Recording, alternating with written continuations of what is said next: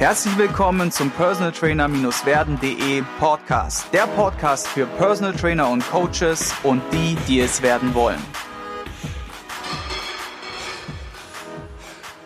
Herzlich willkommen zu einer neuen Folge im Personal Trainer Podcast und heute habe ich mal wieder zu Gast den Bernd Stößlein. Er ist selbst ähm, Heilpraktiker und Personal Trainer, beziehungsweise war erst Personal Trainer und hat sich dann weiter qualifiziert zum Heilpraktiker.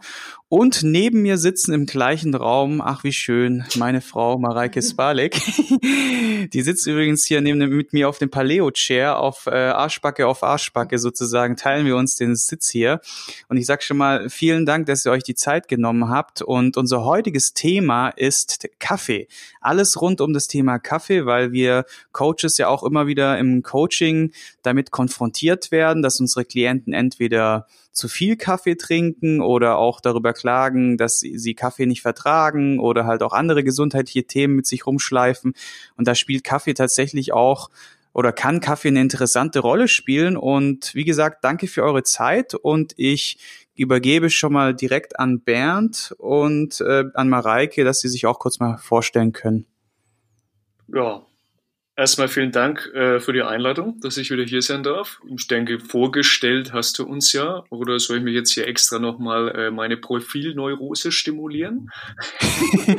du könntest rein theoretisch äh, den, den Disclaimer raushauen, also genau, den, äh, das, den Apothekensatz. Das hätte ich sowieso noch gemacht. Also für alle Zuhörer nur mal äh, vorweg, allein aus juristischen Gründen ist mir wichtig äh, zu betonen, auch wenn ich Heilpraktiker bin, geht es jetzt hier nicht um Heilaussagen. Also alles, worüber ich spreche, ist nie, ausdrücklich nicht als Heilaussage zu verstehen. Es sind lediglich Infos und es sind Informationszwecke und es soll bitte niemand nutzen äh, zur Selbstdiagnose, zur Behandlung oder wenn jemand irgendwelche Erkrankungen oder körperliche Störungen hat, dann soll er bitte äh, zum Arzt oder zu einem Heilpraktiker gehen und keine Selbstdiagnose äh, stellen. Nur mal vorab.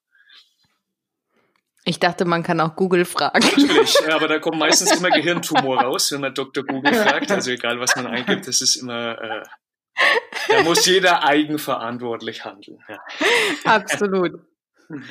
Ja, schön. Vielleicht übernehme ich einfach mal kurz. Ich meine, mich kennt man ja wahrscheinlich so oder so, wenn man äh, den, den Sigi kennt. Und ich habe ja sogar tatsächlich, auch wenn Sigi immer der Meinung ist, dass er noch nie eine Frau in seinem Podcast hatte, bis vor einiger Zeit, hat er immer vergessen, dass ich mit den ersten gemacht habe mit ihm. Aber das ist völlig in Ordnung. Ähm, und ich hatte ja unter anderem, so komme ich ja auch oder wir auch auf das Thema Kaffee in meiner Community, gerade auf Instagram auch mal gefragt, weil das immer ein häufiges Thema ist, weil mich immer so viele Leute fragen, mhm. so Mensch, du trinkst so viel Tee, man sieht dich so selten Kaffee trinken und ich halt gesagt habe, ja, wenn euch das Thema interessiert, dann ähm, werde ich das gerne nochmal genauer betrachten. Ich habe mich vor einigen Jahren damit schon mal auseinandergesetzt und ähm, mittlerweile wahrscheinlich auch meine Meinung so ein bisschen wieder überarbeitet. So entwickelt man sich ja auch weiter. Mhm. Und deswegen ist es umso spannender, dass wir hm, dich, Bernd, jetzt hier auch mit dabei haben, weil du ja auch ein Thema gleich noch ähm, ja, thematisieren wirst, was ich auch schon seit Jahren mache. Okay. Ähm, und als ich mich halt damals mit dem Thema Kaffee auseinandergesetzt habe, genau auch darauf gekommen bin, mhm. dadurch, dass ähm, ich auch gesundheitlich so ein bisschen angeschlagen ist jetzt vielleicht übertrieben gesagt, mhm. aber ich hatte einige Dinge zu optimieren und unter anderem ähm, meine Leberwerte und deswegen bin ich damals auch genau auf diesen Punkt gekommen, über den wir jetzt gleich ganz viel sprechen werden. Genau.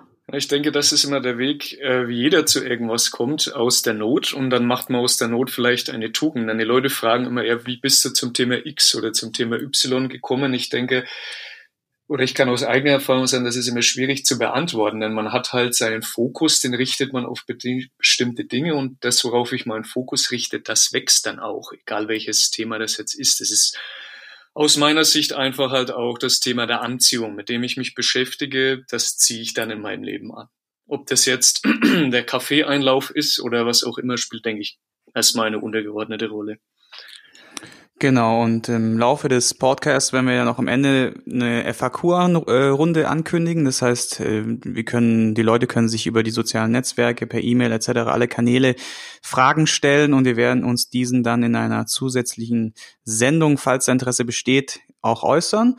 Und damit wir jetzt mal starten mit dem Thema, auch die erste Frage an dich, so der Werdegang des Cafés sozusagen mhm. oder des Kaffeeeinlaufs, da ich, wir wissen ja alle, dass du mir gerne viel erzählst. Deswegen, ich gebe dir jetzt einfach mal ein paar Sätze, um dich ja, da ja. gerne zu äußern. Und wenn Mareike irgendwie was dazu zu erzählen hat, dann ja. wird sie sich dann direkt einklinken. Also Mike geht an dich. Okay, ähm, also zu dem Thema FAQ nochmal oder QA, das muss ja immer äh, Anglizismen verwendet werden, dann klingt es äh, wichtig heutzutage. Es ist natürlich, ich rede immer viel und gern, aber es ist erfahrungsgemäß natürlich so, dass man irgendwas immer ähm, auf der Strecke bleibt und man im Nachgang dann sagt, okay, ja, das hätte ich noch sagen müssen, das ist vielleicht ganz interessant. Äh, es gibt vor aber auch einen Artikel auf meinem Blog zu diesem ganzen Thema, da kann man sich nochmal einlesen. Und wenn man dann spezielle Fragen hat, sagt, Mensch, das habe ich nicht durchdrungen und wie genau meint er das? Weil aus der eigenen Sicht erklärt mir ja immer alles perfekt aber es kommt oft vielleicht nicht so an. Dann kann man da nochmal äh, gezielt nachhaken. Dann können wir dort auch vielleicht auf Fragen eingehen, die wir jetzt hier nicht behandelt haben. Absolut. Ähm, genau, also zum Thema Kaffeeeinlauf. Also da hält sich halt, sage ich mal, aus meiner Sicht so diese Mehr, dass man sagt, das Ganze kommt aus der Zeit des Ersten Weltkriegs. Und ich hatte ja vorher schon gesagt, man macht oft aus der Not eine Tugend. Not macht erfinderisch und ich sag mal bewusst jetzt die Meere, weil ich es natürlich jetzt nicht mit historischen dann hundertprozentig äh, festmachen kann, aber es, ähm, es scheint wohl so zu sein, dass es aus der Zeit des Ersten Weltkrieges kommt, als Deutschland eben halt umschlossen war und diese ganzen Rohstoffe und dann natürlich auch medizinische ähm, Stoffe wie Morphium oder so zur Schmerztherapie eben sehr knapp waren, ähm, dass man dann herausgefunden hat, also es wurden natürlich medizinisch von Chirurgen äh, immer Einläufe jetzt natürlich auch angeordnet an äh, das Krankenschwestern, die mit verwundeten Patienten eben durchführen, aus diversen Gründen. Und weil irgendwann eben kein Morphium mehr zur Schmerztherapie vorhanden war, ist dann angeblich eine Krankenschwester eben auf die Idee gekommen oder halt einfach aus purer Verzweiflung auch, dass sie den Kaffeesatz der Chirurgen, der immer ähm, vorhanden waren, weil die natürlich viel zu arbeiten hatten, verwundete ähm, Soldaten zu versorgen, dann einfach dem Kaffeeeinlauf beigemischt hat und dann die verwundeten Soldaten eben berichtet haben, dass sie durch den Kaffeeeinlauf eben eine deutliche Schmerzlinderung und angeblich auch eine schnellere Wundheilung eben erfahren haben. Jetzt habe ich wegen recherchiert und habe gesehen, dass ähm, es auch Aufzeichnungen gibt über, ähm, also in, es war im sogenannten Pacific Medical äh, Surgical Journal, um ganz genau zu sein, war ein Bericht eines äh, Mediziners von 1866 sogar, und da ging es eben ähm, um Kriegszustände in Amerika und der hat eben schon 1866 darüber berichtet, dass er eben Patienten mit Kaffeeeinläufen ähm, behandelt hat. Also das war das Früheste, was ich jetzt wirklich als dokumentierten ähm, ja, Aufzeichnungen gefunden habe, was man mhm. aber auch, äh, wenn man selber recherchiert, äh, finden kann. Genau, also das ist die landläufige Meinung zur Geschichte des Kaffeeanlaufs. Jetzt muss man natürlich sagen, Einläufe werden höchstwahrscheinlich schon seit Jahrtausenden angewendet. Also jeder, der sich mit irgendeiner Art und Weise mit Medizinern beschäftigt, wird wohl auch mal auf die Idee gekommen sein, eben nicht nur oben, sondern auch halt unten was äh, einzuführen. Äh, deswegen ja. möchte ich jetzt gar nicht sagen, okay, das kommt da und daher. Aber ähm, also das könnt ihr jetzt nicht sagen. Aber die Geschichte die man so kennt, sagt, dass der Kaffeeeinlauf in, in der Geschichte des Einlaufs wohl eher in Anführungszeichen eine modernere äh, Erscheinungsform ist. Genau.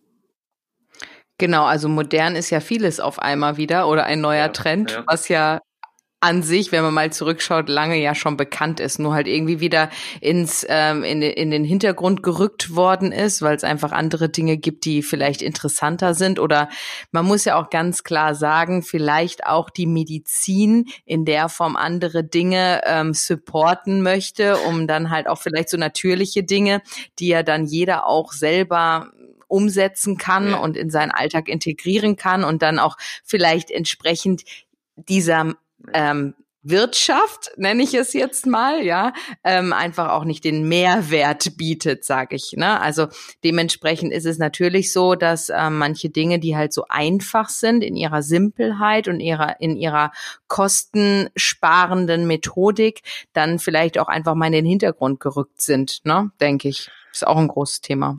Ja, ich denke also, ich würde ja niemals sagen, dass die Pharmaindustrie vielleicht hauptsächlich finanzielles Interesse verfolgt. Es wäre ein Verschwörungsdreh, das würde ich ja niemals sagen.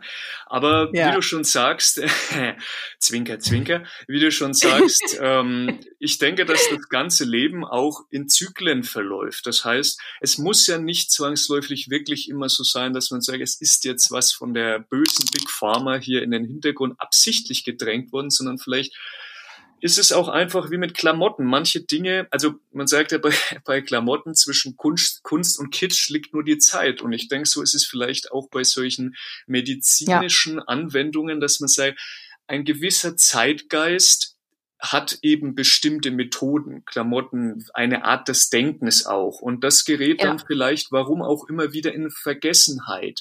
Und das heißt nicht, dass es jetzt immer automatisch unterdrückt worden ist, sondern es ist einfach vielleicht nicht mehr in, weil man eben sagt, es muss krampfhaft etwas Neues sein, bis ich dann eben wieder in den Zyklus falle, wo ich sage, ja, diese alten Hausmittelchen, die jetzt die, die Oma oder die Uroma benutzt haben, die eben dann Natron zum Putzen oder was benutzt haben und solche Geschichten rücken einfach wieder in den Fokus, weil man wieder seinen Fokus drauf richtet. Also es muss nicht immer auch zwangsläufig diese ja, Sache sein, das ist jetzt absichtlich unterdrückt worden. Vielleicht ist es auch einfach Zeitgeist.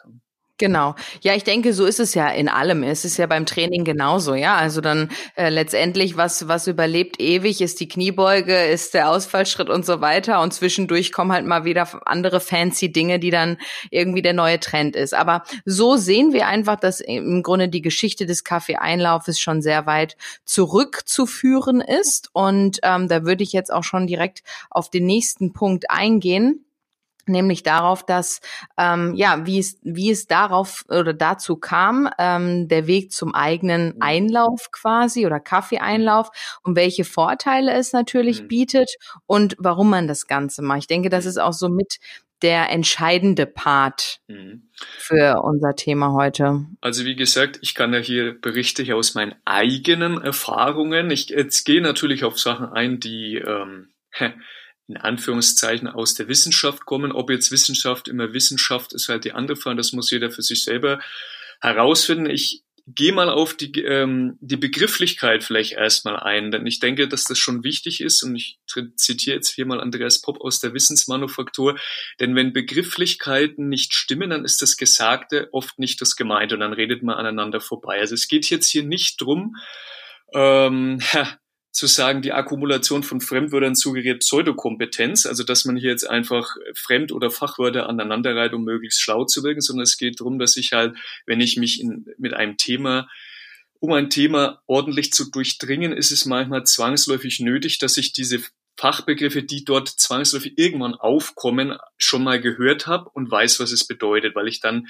dann dekodiere ich das und habe das nicht äh, als irgendwelche äh, Horrorwörter vor mir und weiß damit nichts anzufangen, weil dann bin ich, habe ich immer so einen Konflikt zu einem gewissen Thema, gerade wenn, wenn sich Ärzte oder Leute medizinischen Fachjargons bedienen. Mhm. Also der, wenn wir von dem Einlauf reden, dann wird, heißt es in der Fachsprache eigentlich Klysma oder Klysmatus ja, oder Klistier. Mhm. Und das heißt, also kommt von Altgriechisch einfach Darmeinlauf, Darmspülung. Ja? Ja. Also von dem Verb klyzein, bespülen, ausspülen, reinigen. Und später kommen wir dann zu der Anwendung, da kommt man dazu, das ist dann eben, ich das ja rektal in den Anus beziehungsweise den After einführen muss. Und After und Anus heißt in dem Fall eigentlich nichts anderes als einfach Ring, weil ich in diesem also Anulus bedeutet Ring, weil ich in diesem Bereich eben Ringmuskulatur habe, die ringförmig ange äh, angeordnet ist. Also mhm. ähm, nur äh, so viel mal vorab. Ja, und dann, tja, der Weg zum eigenen Einlauf ist, denke ich, also mein Anspruch ist immer so, man kann sehr viel lesen, man kann sich sehr viel aneignen. Und ich sage da immer, ich kann, das heißt dann immer Englisch so schön, Evidence-Based Science. Das ist schön und gut, wenn ich sage, ja, ich halte mich an das, was ich, was die Wissenschaft belegt. Aber ich, das ich möchte es möglichst anschaulich äh, zeigen, sage ich, das ist wie wenn ich zum Sexualtherapeuten gehe und der Jungfrau ist. Der kann natürlich lesen und sagen, ja, es macht vielleicht Spaß, wenn ich Geschlechtsverkehr habe, aber wenn er das selber noch nie erlebt hat, in welcher Art und Weise auch immer, dann hat er ja keine Expertise. Er ist ein Experte auf dem Blatt, aber er hat keine eigene Feldforschung vorzuweisen. Und das kann ich natürlich in jede Thematik und in jedes jeden medizinischen oder welcher auch immer Bereich übertragen. Das heißt, ich habe halt sehr viel über die Jahre auch immer dazu gelesen und muss ganz ehrlich sagen, hatte auch natürlich eine gewisse Hemmschwelle, das selber durchzuführen, weil man sagt, naja, es ist vielleicht doch mit einer Hemmschwelle verbunden, sagt, ja, Mensch, da muss ich mir jetzt irgendwas einführen oder so, ja. Ähm, Absolut. Ja, und. So ging es auch denjenigen, denen ich es schon empfohlen habe. So, wie meinst du das jetzt ernst? Vor allem den äußerst maskulinen Männern. Ja.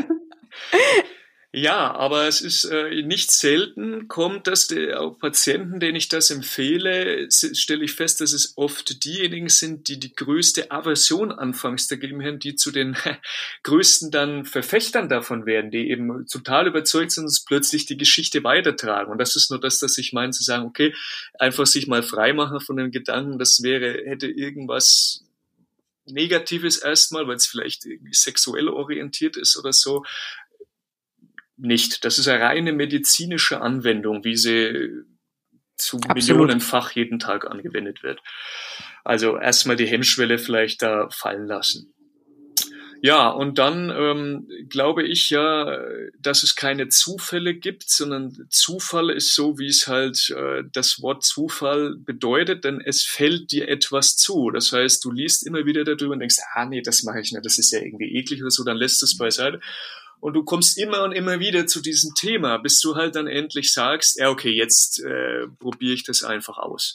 Ja, und das ist der Weg. Ne? Ja, absolut.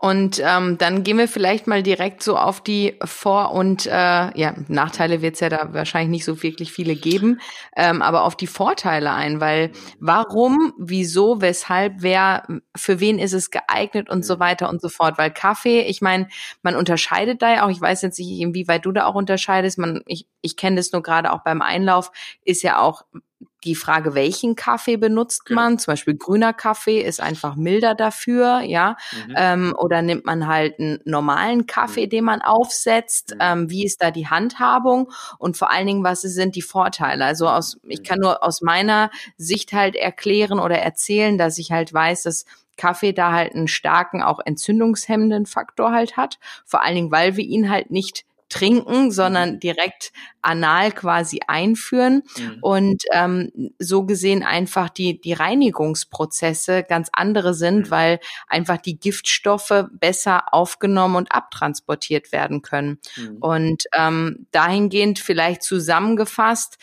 wie, welchen Kaffee nehme ich, warum mhm. und ähm, was macht der Kaffee in meinem Körper dann? Weil für mein, also ich, ich weiß nicht, wie du das siehst, aber normalerweise sollte man ja auch eine gewisse Zeit den Kaffee ja dann im Darm behalten können, mhm. was vielen am Anfang auch schwerfällt, weil Kaffee treibt ja bekanntlich auch, ja.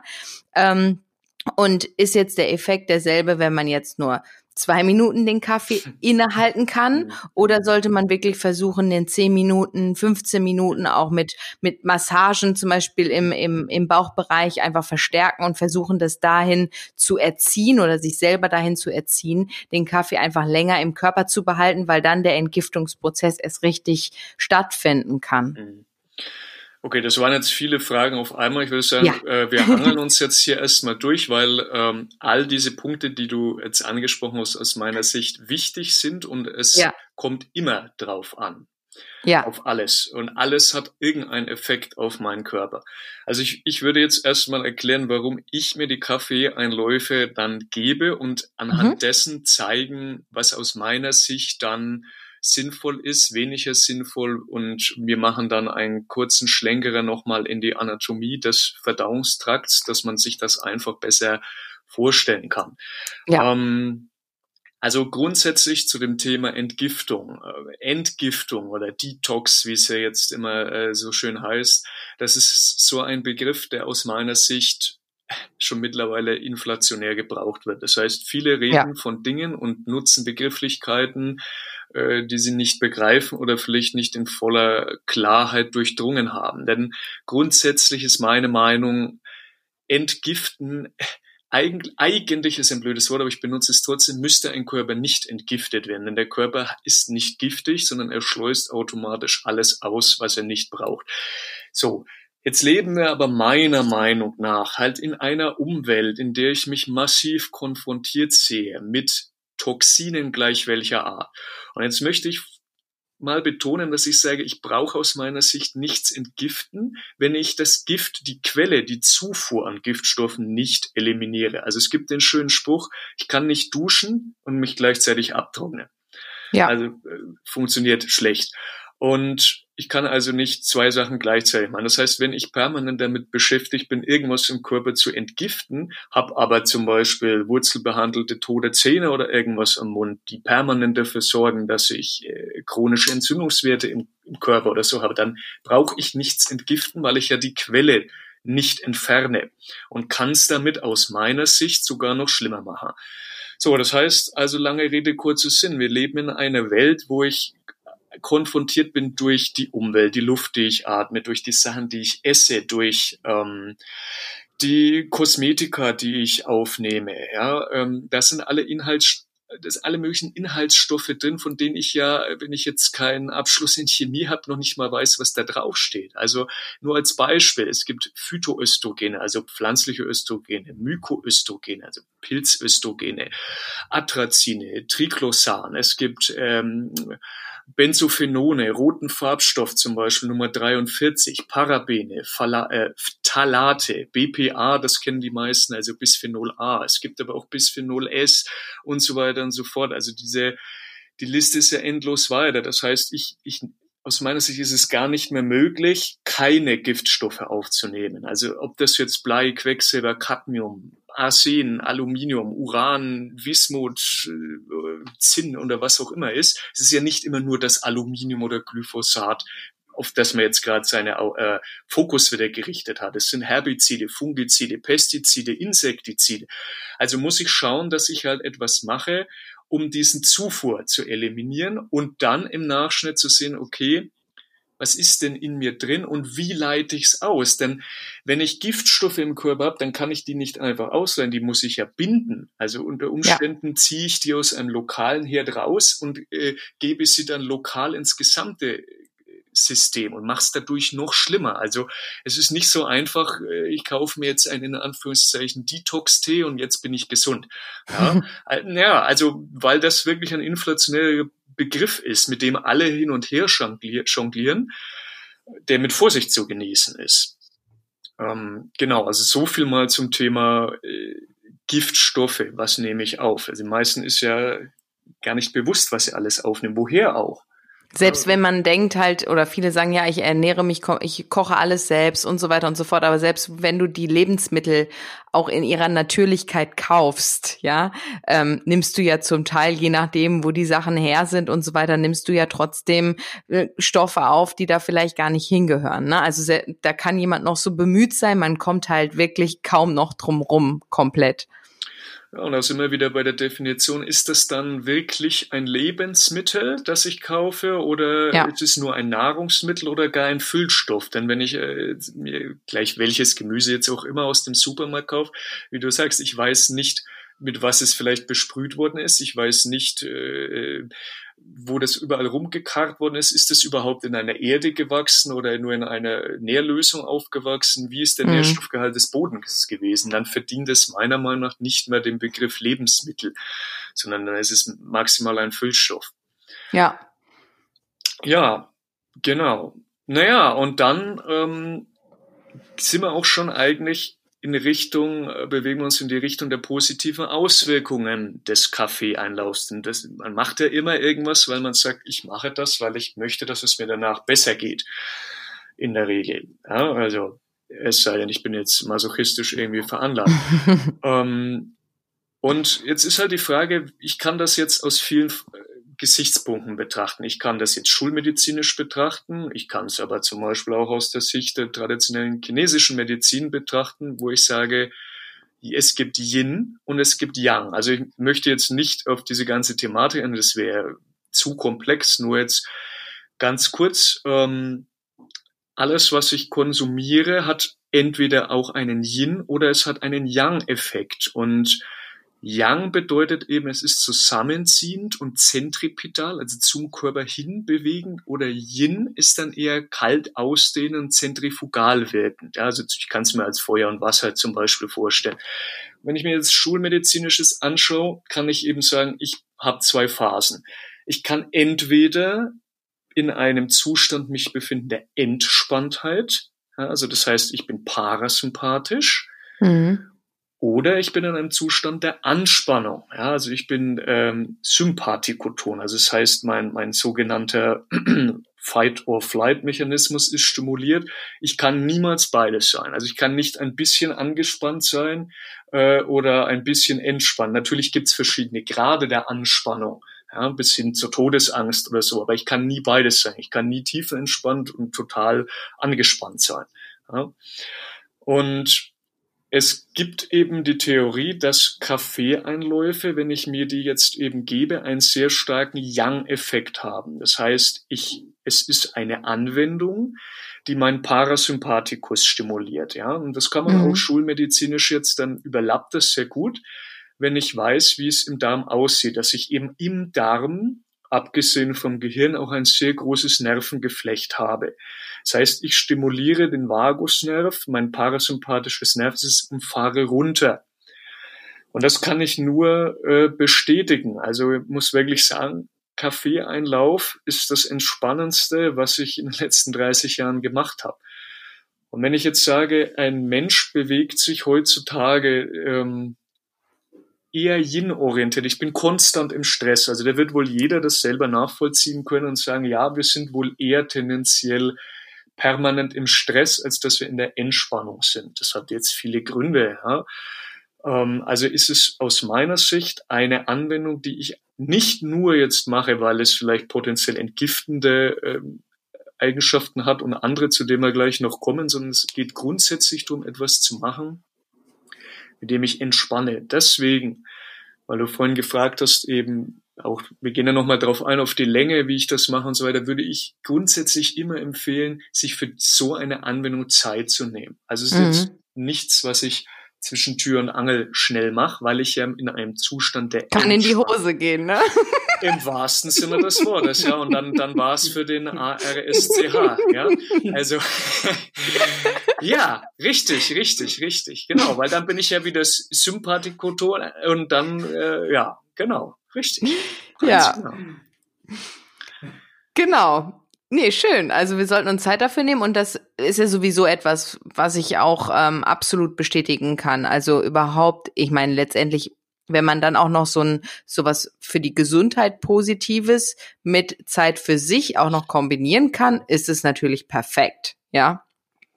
Genau, und wie du schon sagst, so würde ich es auch betrachten. Es ist äh, Zeit für einen selber und in, in einer Zeit, in der man dauernd aufwachsen, dass man sagt, ich muss dauernd was für andere machen, das ist wichtig, aber ich sage immer, es ist wie im Flugzeug. Du musst zuerst dir, dir selber die Sauerstoffmaske aufsetzen, damit du in der Lage bist, anderen Energie abzugeben.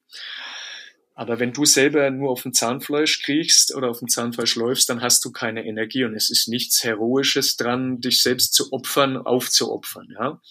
Ja. Gibt's denn noch andere Vorteile, bevor wir zu den Erfahrungen gehen? Weil Erfahrungen habt ihr ja beide schon mit den, mit dem Kaffeeeinlauf gemacht. Willst du da noch, noch was ergänzen vielleicht? Ja, also da gibt's jetzt, ähm, wäre ich jetzt noch, im, möchte jetzt im Detail drauf eingehen, weil das natürlich der größte Punkt ist.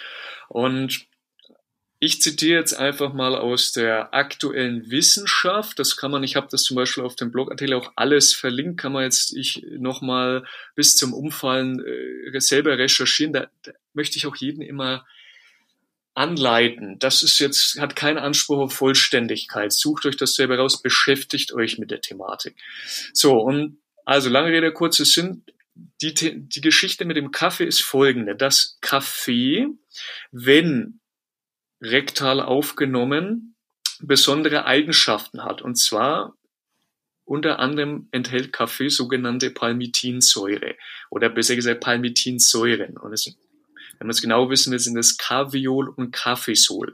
Ja, äh, oder Hexadekansäure genannt. So, und diese sorgen dafür, dass die sogenannte Glutathion-S-Transferase stimuliert wird. Das klingt jetzt wieder super kompliziert, ist es aber nicht. Das ist einfach ein Leberenzym. Man kann sich immer merken, wenn hinten das Suffix, also die, die Endsilbe Ase anhängt, dann ist es immer, wird immer etwas gespalten. Ja. Also wenn etwas spaltet, ist es ein Enzym. Trans heißt immer hindurch, jenseitig, also etwas, was über die Leber gespalten wird, also ist es ein Leberenzym. Und Glutathion ist das stärkste endogene, also körpereigene produzierte Antioxidant. Das hat ja jeder schon mal gehört in der Regel nehme ich an von den Zuschauern, äh, Zuhörern, dass äh, Antioxidantien ich eben brauche, um freie Radikale ähm, zu, zu genau. beseitigen ne, oder zu, zu neutralisieren. So, und jetzt hat man eben herausgefunden, dass Palmitinsäure in Kaffee, wenn rektal aufgenommen, nochmal zu, äh, zur Betonung, wir kommen später noch dazu, warum den Kaffee nicht einfach trinken, äh, die Glutathion-S-Transferase um, um bis zu 700 Prozent äh, steigern kann kann, sage ich. Ja, es ist natürlich nicht so, dass jede Anwendung bei jedem auch gleich funktioniert. Das ist natürlich wieder von den individuellen Gegebenheiten abhängig. Ja, und dann habe ich natürlich grundsätzlich, weil ich mir ja Flüssigkeit in den Darm einführe, also ist, im wahrsten Sinne des ist ja das, was der Einlauf macht, ich führe ja vermehrt Flüssigkeit hin. Also habe ich erstmal per se, unabhängig davon jetzt, ob das Kaffee oder Tee oder was auch immer ist, eine mechanische ja. Reinigung. Das heißt, ähm, man, jetzt mal kann man sich kurz vorstellen, wer jetzt nicht anatomisch weiß, wie ein Dickdarm aussieht. Das ist ja der Kolon oder auch Grimmdarm genannt, von dem wir hier reden. Der heißt der Dickdarm, nicht weil er dicker ist, sondern weil dort äh, der Speisebrei dann zum Stuhl eingedickt wird. Und den kann ich mir vorstellen, bildlich, wenn ich jetzt kein Bild vor Augen habe, wie eine Raupe. Also es ist so eine Art hubbelig und das sind sogenannte Hausdrennen. Also und innen drinnen ist er, damit die Oberfläche vergrößert wird, habe ich sogenannte Krypten und Zotten. Also Kryptus ist einfach halt das Versteckte, Verborgene. Das heißt, ich habe Ausbuchtungen und Ausstülpungen. Das sind die sogenannten Darmzotten. Und auf den Zotten habe ich nochmal ganz kleine Zöttchen, wenn man so will, also die sogenannten Mikrovilli. Das heißt, es ist also, es lässt viel Raum, dass sich dort eben Speisebrei ablagern kann der einfach nicht mit rausgeht. Und wenn ich jetzt Flüssigkeit, also Volumen dort hineingebe, dann habe ich natürlich eine mechanische Reinigung erstmal. Was nicht zu verwechseln ist mit sogenannter Kolonhydrotherapie, wo ich also wirklich sehr, sehr viel Flüssigkeit mhm. in, in meinen Dickdarm einführe. Ja, möchtest du kurz einhaken? Nee, absolut. Also genau so ähm, okay. finde ich Finde ich super. Also eine Kolonhydro ist ja auch nochmal mit einem ganz anderen Druck auch versehen. Ne? Also wir sprechen ja genau. von einem Einlauf, der quasi aufgrund der Gravitation, dass man es halt hochhängt, einfach natürlich reinläuft. Ne? Man kann ja so ein bisschen nochmal anhand von so diesen, diesen, diesen Öffnungen quasi ein bisschen regulieren, wie stark ist es, aber der Druck in, bei einer Kolonhydro ist ja eine ganz andere. Genau, also wir können später, gehen wir nochmal ein, welches mhm. Equipment ich brauche, wie das funktioniert ja. und so weiter. Also eine Kolonhydrotherapie ist auch nichts, was ich in der ja. Regel zu Hause mache. Das, damit sollte ich mich dann auch ja. auskennen. Aber ein Einlauf ist was, was ich wirklich, äh, falls da jemand Hemmschwelle hat, das kann ich völlig allein zu Hause machen. Und solange ich nicht äh, grausam irgendwas falsch mache, kann da in der Regel nichts, nichts passieren. Ähm, so, und dann enthält Kaffee sogenannte Theobromine und Theophyline. Also Theos heißt einfach halt wieder ähm, das Blatt, weil das Ganze halt zuerst im Blatt entdeckt worden ist äh, ist aber auch in Kaffee eben enthalten und auch in äh, bestimmten hochwertigen Kakaoarten. So, und dieses Theobromin und Theophyllin sorgt dafür, dass es zu einer sogenannten Vasodilatation kommt. Ja? Das heißt einfach, Vas bedeutet lateinisch das Gefäß und lateinisch dilatatio, also kommt von lat, äh, latus, also breit, weit. Das heißt, ich habe ein, einfach eine Ausdehnung, Erweiterung der Gefäße. So, und das ähm, ist insofern interessant, weil es zu einer Dilatation der Gallenwege kommt. Also ich habe, wenn ich mir das so vorstelle, man muss jetzt wissen, ich habe ja die Leber und unter der Leber direkt hängt die Gallenblase an. Also nicht so wie viele immer sagen, ah, wir haben sie die Galle rausgenommen. Das geht nicht, denn die Galle ist die Gallenflüssigkeit und die Gallenblase ist dieses Aufsammel, also Sammelorgan unterhalb der Leber, wo eben dann die Galle eingedickt wird. Und die Galle, Blase, hat verschiedene Ausgänge, Wege und die führen ähm, zum Teil dann ins Duodenium, also ins, in den Zwölffingerdarm und zum Teil ähm, durch den Kopf der Bauchspeicheldrüse. Und das ist insofern wichtig, weil dann ich das brauche, um fettreiche Speisen zu verdauen. So, und wenn ich jetzt also diese Theobromine und Theophyline zuführe, habe ich eine Weitung der Gallengänge. Das heißt, es können auch Giftstoffe besser abtransportiert werden. Das Ganze wird nicht dauernd eingedickt und eingelagert und dann mit Mühe und Not irgendwie rausgepresst, sondern dadurch, dass einfach ich halt den Durchmesser vergrößere, ja, wie in einem Abflussrohr. Wenn ich jetzt sage, ich habe einfach Abflussrohr sind ja auch größer als, sagen wir mal, äh, Heizungsrohre, damit eben das, was ich dort hineingebe, auch nicht verstopft, sondern ordnungsgemäß abtransportiert werden kann. Ja, und dann sind wir jetzt, bewegen wir uns jetzt in Richtung Inhaltsstoffe, äh, in Richtung, welchen Kaffee soll ja. ich denn benutzen? benutzen? Denn ähm, nicht jeder Kaffee hat eben diese Inhaltsstoffe. Und jetzt gibt's hier zwei Lager. Die einen sagen, ich brauche eine milde Röstung, eine helle Röstung. Und es gibt das Lager, das sagt, ich brauche eine dunkle Röstung. Und ich tendiere eher mhm. zu letzterem. Und ich erkläre jetzt auch warum. Also ich habe auch mit äh, zum Beispiel Dr. Larry Wilson aus den USA korrespondiert und er hat nach eigenen Angaben also mit 30, über 30.000, ja, 30, 000 Menschen ähm, Kaffee einlaufen gearbeitet und nach seiner ähm, Meinung ist eben am besten geeignet ein sogenannter Dark Roast, also eine mhm. dunkle Röstung, der aus Kolumbien kommt. Und die Grund dafür ist, dass da gibt's auch äh, Untersuchungen dazu. Ähm, je länger, also dunkle Röstung bedeutet, dass ich das Ganze einfach länger röste in einem Trommelröstungsverfahren. Und je länger ich eine Kaffeebohne röste, desto mehr sogenanntes N-Methylpyridinium entsteht. Und dieses ähm, N Methylpyridinium brauche ich dann eben, weil es eben die Glutathionkonzentration okay. steigert, weil es die Vitamin E-Konzentration bzw. Wiederherstellung an den Erythrozyten, also an den äh, Blut, äh, äh, roten Blutkörperchen steigert und die Vitamin E-Konzentration. Das habe ich eben in sogenannten Einlaufkaffees mhm. nicht, wenn, wenn das eine hellere Rüstung ist. Und er sagt eben am besten Kolumbien, weil eben Kolumbien äh, aufgrund der Bodenbeschaffenheit, ähm, dadurch, dass es halt sehr ähm, hügelig ist, nicht so sehr äh, durch Agrarwirtschaft eben ausgelaugt ist und Kaffee zum Anbau in bestimmten Hanggegebenheiten haben muss, sehr gut geeignet ist. Oder es sollte zumindest aus Südamerika kommen. Und ähm, jetzt kann man vielleicht lachen, weil mein Kaffee den ich jetzt eben verweise, kommt eben aus Kolumbien, aus dem sogenannten Medellin-Gebiet. Und das ist vielleicht dem einen oder anderen noch Erinnerung von Pablo mhm. Escobar, weil der eben dort sein äh, kolumbianisches äh, Drogenkartell daneben hatte. Aha, das ist noch die extra Portion. Äh, genau, äh. So bleibt in Erinnerung. So, wenn sich die Leute sagen, ah ja, okay, Kolumbien, Medellin-Kartell. Ja? Genau. Ja, sehr gut. Schön, das ist eine gute Verknüpfung. Wenn man dann im Supermarkt steht und jetzt nochmal, ah, welchen, welchen Kaffee soll ich jetzt nochmal nehmen, dann äh, muss man nur die Serie geguckt haben. Kaffee aus dem Medellin-Gebiet, natürlich, ja. Oder man muss halt äh, jemanden fragen, der gerade noch vorbeiläuft und sagt, ja, wie war das doch mit Pablo Escobar? Äh, Wo genau. Das? um, ähm, und ja. da sind wir schon gut, weil du gerade das Stichwort sagst, Supermarkt. Es ist nämlich ähm, ziemlich schwierig, Kaffee aus Kolumbien, guten Kaffee aus Kolumbien bei uns zu finden.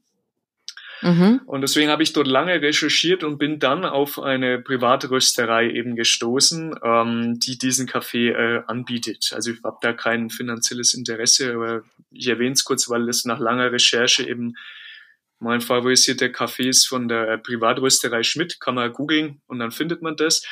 Mhm. Und aus meiner Sicht ist das, ich betone das deshalb, weil ich mich mit dem Inhaber, interessante Geschichte, nur am kurz am Rande, der war nämlich Investmentbanker und hat dann gesagt, ich habe die Schnauze voll von diesem ganzen Ding, ich röste jetzt Kaffee. Ähm, es führt uns ja zwangsläufig zu der Frage, nicht nur ist es jetzt ein Dark Roast, also eine dunkle Röstung Kaffee, ähm, wie lange koche ich das, wie koche ich das, sondern wie bereite ich das zu? Also kaufe ich jetzt ja. bereits gemahlenen Kaffee oder mhm. ähm, kaufe ich die ganze Bohne? Und das ist insofern interessant aus meiner Sicht, denn es macht ja einen gravierenden Unterschied, ob ich jetzt die also ich könnte jetzt Wasser heiß machen und gebe die reine Kaffeebohne rein. Da wird wohl jeder sagen, ähm, dass es einen Unterschied macht, ob ich die Bohne einfach reingebe oder ob ich die Bohne klein male. Minimal vielleicht. Ja, du lachst, aber es hat natürlich dann auch der Malgrad einen Unterschied, denn ich habe ja eine unterschiedliche ja. Kontaktfläche zwischen Pulver und oder Bohne und Wasser. Ja. Also um es jetzt nicht unnötig kompliziert zu machen, ähm, würde ich aus Gründen empfehlen, immer die ganze Bohne zu kaufen, weil ich da auch das aufmachen kann. Ich kann reinsehen, was drinnen ist. Beim gemahlenen Kaffee, ich will jetzt niemandem was unterstellen, aber da weiß ich nicht, ob dann da, was weiß ich, gemahlener Iltis-Code oder sonst irgendwas mit drinnen ist. Ich weiß nicht, inwiefern das vielleicht doch verunreinigt ist. Und es kommt noch dazu, ähm, ich weiß, das schimmelt relativ leicht, kann sein. Ja. ja. Deswegen ja. würde ich auf einen Kaffee empfehlen, der nicht ölig ist. Also man, es gibt ja auch beim Kaffee, je nachdem wie der geröstet wird, eher öligen Kaffee und nicht öligen Kaffee. Also ich würde immer einen empfehlen, der möglichst trocken ist. Genau. Also Kolumbien am besten, Medellin-Gebiet, wenn geht, wenn nicht zumindest Südamerika, ganze Bohne, Dark Roast, also dunkle Röstung, möglichst trocken, ganze Bohne. Wäre Perfekto. Tipp. Sehr schön. Wir kommen ja auch so ein bisschen dann zur nächsten Frage gleich. Das wäre nämlich Ausrüstung und Equipment. Ähm, Du hast geschrieben, das lieber als Extra-Frage. Vielleicht bringst du das mal auch ja. da in kurzen Sätze wieder, bevor wir dann äh, zur nächsten Frage kommen. Okay, also ähm, wie gesagt, hier gibt's wieder, was heißt wie gesagt, wie am Anfang gesagt, gibt's hier wieder verschiedene Sachen. Also es gibt das, was man als Klüstier bezeichnet. Das kann man sich einfach vorstellen wie eine große Pipette. Äh, ja, das heißt, ich kann, habe hier relativ wenig Volumen, das ich aufnehmen kann, das könnte ich dann einfach halt rektal einführen und habe einfach wie eine große Pipette oder Spritze, ziehe Flüssigkeit auf und kann das dann ähm, rektal halt verabreichen. Aber normalerweise möchte ich ja bei einem Kaffeeeinlauf jetzt hier eine Menge von ungefähr einen bis vielleicht maximal eineinhalb oder zwei Liter, wenn da jemand experimentierfreudig ist, an Flüssigkeit gemischt mit Kaffee einlaufen. Das heißt, ich brauche ja ein, ein Behältnis oder ein Beutel, mit dem ich die ganze Flüssigkeit aufnehmen kann.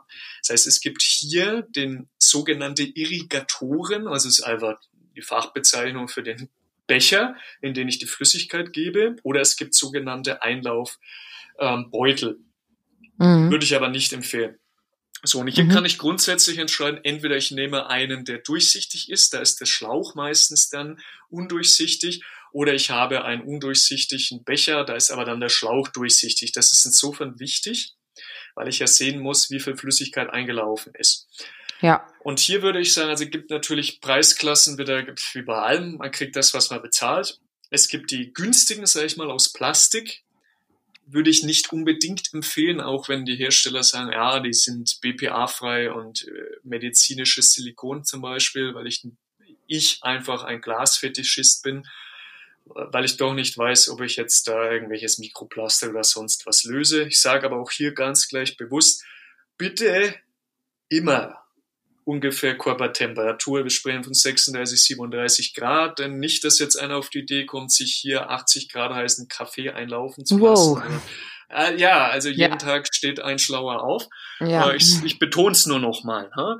Ja. Ähm, dann gibt's natürlich die Edelstahlvariante oder Glas. Glas ist aber sehr, sehr schwierig zu finden. Es gibt Hersteller ähm, bei dem das ist der Becher und dann haben diese Becher unten halt einfach einen, einen Auslauftülle mit einem Schlauch und dann, wie du am Anfang schon gesagt hast, ist es am Schlauch entweder unten ein Absperrventil oder es gibt so einhändige Schläuche, da habe ich so eine Klemme dran. Mhm. So, und jetzt kann ich dann eben entscheiden, habe ich einen Aufsatz, der, ähm, ja, das sieht aus wie einfach eine Plastiktülle, die ich dann eben sagen wir mal, drei, vier Zentimeter maximal einführen kann. Mhm. Oder es gibt äh, flexible ähm, Schläuche, die sind etwas dünner, die kann ich jetzt weiter dann in, in, ins Rektum schieben. Mhm. Und es gibt sogar auch ähm, Aufsätze für Vaginalspülungen. Also das kann man natürlich mit dem Kaffeeeinlauf als, als Frau natürlich auch machen. Und das ist eigentlich das ganze Geheimnis. Das heißt, wenn ich den Kaffee dann zubereitet habe, lasse ich ihn dort, ähm, gebe ich ihn in den Irrigator, dann entlüfte ich den Schlauch, auch noch ganz wichtig. Also ja. das heißt, ich mache ihn kurz auf, lasse äh, die Luft raus. Ja. Nicht, dass es dann hier zu Flatulenzen führt, wäre eher ungünstig, hätte jetzt aber keine äh, schlimmen Konsequenzen oder so. Und das ist eigentlich das ganze Geheimnis. Also äh, ist eigentlich alles selbsterklärend. Es ist halt die Frage, wie groß will ich den Irrigator, wie viel Flüssigkeit möchte ich äh, einlaufen lassen. Mhm. Genau, und äh, würdest du dann auch entsprechend auch mit Massagen oder sowas arbeiten und wie lange würdest du den Einlauf dann versuchen im Körper zu behalten? Mhm. Ja, also hier gibt es natürlich halt jetzt, das ist, ist würde ich, kommt drauf an. Ja, also wie immer. ich mache, ja, es kommt drauf an, also ich mache das so, ähm, man kann vorher zum Beispiel, also vorher grundsätzlich würde ich empfehlen, einen Toilettengang zu machen, ja, dass man sich vorher natürlich entleert hat, ähm, ähm, vorne wie hinten, dass man völlig leer ist, dass man halt dann auch in der Blase, dass man jetzt nicht sagt, ich trinke vor einen halben Liter und dann liege ich in der Wanne und dann habe ich eine gefüllte Blase, die jetzt auf meinen äh, Darm dann irgendwie drückt. Mhm. Das ist dann einfach unangenehm. Dann äh, kann man auf einem kleinen Mini-Trampolin zum Beispiel schwingen, nicht springen. Also schwingen heißt, die Fersen verlassen nicht das Trampolin, mhm. um halt einfach ähm, diese Peristaltik ein bisschen anzuregen. So, und dann würde ich wenn der Kaffee eingelaufen ist oder beziehungsweise beim Einlaufen, es gibt jetzt da verschiedene Techniken, da muss man ein bisschen experimentieren. Also mir fällt es am einfachsten, wenn ich auf dem Rücken lege und das einlaufen lasse. Es gibt aber auch Leute, die sagen, sie favorisieren jetzt einen Vierfüßlerstand. Ja. Oder wenn, dann würde ich sagen, auf die linke Seite legen, mhm. wenn ich liege. Denn ich muss es mir so vorstellen, wenn ich jetzt den Blick auf mich selber habe, habe ich ja mein Rektum, das heißt, es geht senkrecht nach oben und dann kommt das sogenannte Sigmoideum, das S-förmig geformt mhm. ist. Dann habe ich den Kolon Descendens, also den absteigenden Kolon, der links hochgeht bis zur und ganz grob unter die Rippen links, dann habe ich die Kolonflexur, dann geht es ins Kolon transversum, also das Trans heißt wieder herüber und ins Kolon Aszendenz, also runter bis zum Blinddarm und dann wird's über den, die Dünndärme zurück in den Zwölffingerdarm bis rauf in den Magen gehen. Deswegen würde ich empfehlen, links zu legen, weil es halt einfach aufgrund der äh, Schwerkraft besser einläuft. Mhm. Und dann wenn man das kann aus äh, Flexibilitätsgründen und Beweglichkeitsgründen. Kopfstand. Äh, genau, richtig. Also ich würde Kopfstand wäre vielleicht ein bisschen übertrieben, aber ich würde sagen, eine Kerze machen. Es geht einfach darum, dass ich halt den, den Darm, die Hüfte höher habe als den Kopf, richtig. Jetzt mal ohne Witz, ich so. sehe mich jetzt schon in der YouTube-Folge so Sigi den Kaffee einlauf. Ja, genau. So mit so ein paar verpixelten Bildern und so.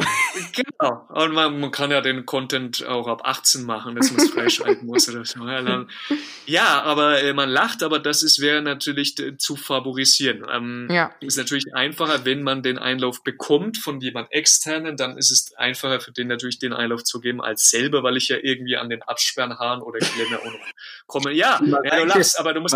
Ja, es ist, äh, äh, ja, aber es ist so, ne? Du musst natürlich, wenn der Absperrhahn einmal offen ist, ihn auch wieder zukriegen. Ne? Ja. Also ja. so. Und dann ähm, gibt es verschiedene Techniken. Entweder man macht das in der Badewanne und liegt am Boden. Es geht in der Regel, wenn man jetzt, also normalerweise, wenn man gesund ist, kann man ja seinen Analsphinkter, also die Analmuskulatur, kontrollieren. Mhm. Ja, also man hat zwei, den einen kann ich willentlich kontrollieren, den anderen nicht, aber wenn ich jetzt nicht inkontinent oder sowas bin, dann läuft da auch nichts aus. Also da gibt's keine Sauerei, wenn ich das richtig mache. Ja. Weil, weil die Leute die Vorstellung haben, das wäre irgendwie ekelhaft oder sowas überhaupt nicht. Und man kann da wirklich nicht viel falsch machen. So, und dann ähm, würde ich sagen, sollte man, kann man sich entweder ein Kissen oder man nimmt sich so eine äh, Black Roll oder Rumble Roller, legt sich das mit ein paar Kissen unter die Hüfte und behält das Ganze dann drin. Wenn das in Ordnung ist, kann man sich aber auch flach auf den Rücken legen und dann tiefe Bauchatmung zum Beispiel machen. Also ich habe ein bestimmtes Atemprotokoll in meinem Artikel erwähnt. Das wiederhole ich jetzt nicht nochmal mhm. extra. Bei Interesse kann man sich ja das da anschauen.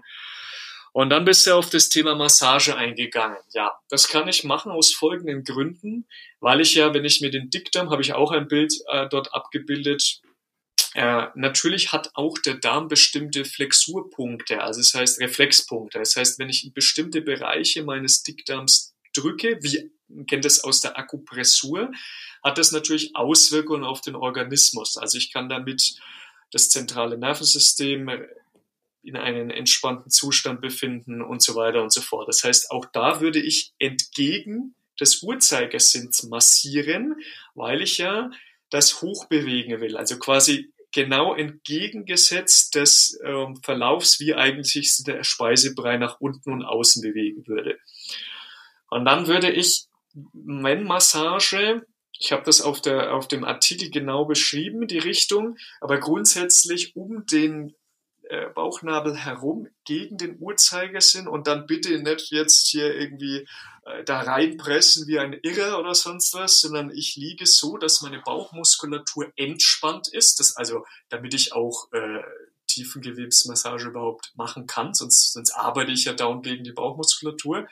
Atme aus, das wäre das Beste und halte diesen ausgeatmeten Zustand, also keine Luft in der Lunge, dass ich äh, diesen Abstand reduziere und dann nehme ich einen möglichst ähm, äh, äh, flachen Winkel, also und nehme dann zum Beispiel die Fingerspitzen des Zeigemittel- und Ringfingers, lege die übereinander, drücke leicht rein und streiche dann den Darm aus, mhm. in Anführungszeichen. Also ich streiche nichts aus, aber so als wenn ich reindrücken würde und, und streiche dann in Richtung des Darms. So kann man sich am einfachsten vorstellen. Genau. Ja.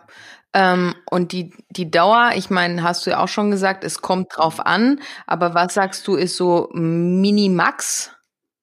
Also es geht bei der Dauer müssen wir entscheiden, warum ich das möglichst äh, länger im Darm behalten sollte. Also wenn es nicht geht, dann muss es raus, wobei ich denke, man kann auch hier einfach trainieren. Ab und zu wird sich schon mal das hin und her bewegen im Darm. Man hat vielleicht das Gefühl, oh, jetzt will es raus. So, mhm. ich spreche es einfach mal an, so als wenn man das Gefühl hätte, man hätte Durchfall. Aber dann kontrolliert man das einfach unten und dann läuft es wieder zurück. Man sollte natürlich nie irgendwas machen bei diesem ganzen Prozedur beim Einführen äh, oder beim Halten, was irgendwie Schmerzen oder sich unnatürlich anfühlt. Also wenn es nicht mehr geht, abbrechen ja. und raus. Es darf niemals wehtun, niemals irgendwas rein ich sage es dann explizit, schieben, was weh tut, ja, oder wenn es blutet oder sonst lieber dann vorher zum Arzt, Heilpraktiker gehen oder sonst was, äh, das absprechen, untersuchen lassen, wenn man da vielleicht Hämorrhoiden oder äh, Analthrombosen oder irgendwas hat, dann bitte nicht, ja. Und um die Frage zu beantworten, also es geht darum, dass ich ja diese ganzen vorher beschriebenen Effekte möchte ich ja haben, die Entgiftung, die Weitung der Gallengänge und so weiter und dass ich halt eine, man sagt auch die Theorie, dass ich eine Art Dialyse über die Darmschleimhaut habe, weil ich ja den Kaffee rektal einführe.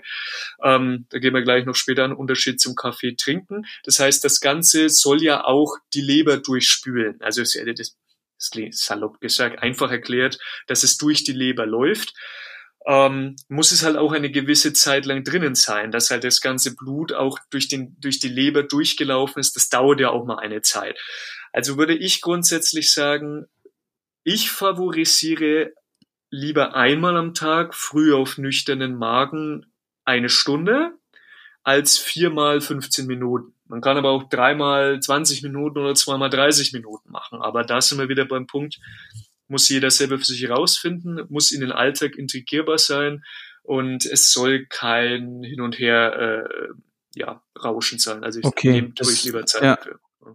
Das war jetzt die Dauer und äh, wie du hast es gesagt, einmal pro Tag. Äh, wie, wie häufig sollte man den machen? Ähm. Einmal pro Woche, einmal pro Monat? So ganz grob mal eine kurze Zahl. Das kommt halt wieder darauf an, was im Argen liegt. Ja, also mache ich das jetzt präventiv oder habe ich jetzt wirklich Probleme, die ich damit vielleicht aus medizinischer Sicht angehen will. Ähm, also ich habe mit meiner Kollegin, die ähm, auch ein super Buch geschrieben hat, Heilpraktikerin Ariane Zappe, das Buch Immunsymbiose. Sie hat äh, nach eigenen Aussagen, macht das seit sieben Jahren jeden Tag. Also ist auch der lebende Beweis, das löst jetzt auch kein Darm auf oder irgendwelche Horrorszenarien, die man immer hört. Ähm, das muss halt jeder dann für sich selber entscheiden. Ne? Möchte ich das jeden Tag machen? Muss ich das jeden Tag machen? Da kann ich jetzt schlecht eine Empfehlung abgeben. Ja, ich denke mal, am besten ist die Empfehlung, Empfehlung, dass man es so integrieren sollte, dass man damit halt keinen Stress erzeugt für sich auch wieder, ne?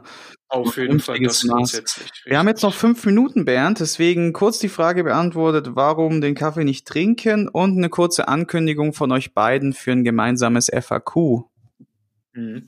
Okay, also das ist natürlich die berechtigte Frage, äh, die sich jeder stellen wird. Haha, dann kann ich doch den Kaffee auch einfach trinken. Und so einfach ist es natürlich mal wieder nicht. Denn äh, es wird sich jeder, der auch, auch nicht über anatomische Kenntnisse verfügt, wissen, dass es einen Unterschied macht, ob ich es oben reinkippe oder unten. Denn wenn ich es oben oral trinke, dann muss das hat es natürlich einen ganz anderen Weg. Das muss über den Magen gehen, da habe ich Magensäure, es wird anders verstoffwechselt, es dauert, es muss durch den ganzen Dünndarm erstmal laufen, bis es im Dickdarm ankommt.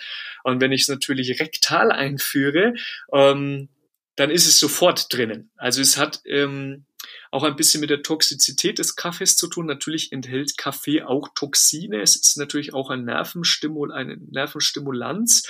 Natürlich nicht so stark wie andere Stoffe, aber ähm, angeblich, also zum Beispiel auch nach Dr. Wilson, wird das über den Darm nicht so sehr aufgenommen. Also äh, zum Beispiel im Kaffee enthaltene Metalle wie Cadmium oder Blei ja, äh, oder giftige Alkaloide oder sonst irgendwas. Also der Effekt ist ein ganz anderer, weil ich es ja hier über die Darmschleimhaut, die Mukose am Darm aufnehme und es nicht erst ähm, endlose Wege passieren muss, bis es dann ähm, die Leber erreicht. Also das ist die, das ist die einzige äh, äh, was heißt einzeln, das ist die Überlegung, die dahinter steht. Und weil ich natürlich, wenn ich es rektal aufnehme, auch einen anderen fettverbrennenden Effekt habe. Also das als Abschluss nochmal mein, mein Aha-Effekt, den ich damit hatte. Es gibt aber auch Studien dazu, die sagen, äh, dass Kaffee eben in dunkler Rüstung eben durch diese N-Methylpyrid durch dieses N-Methylpyridinium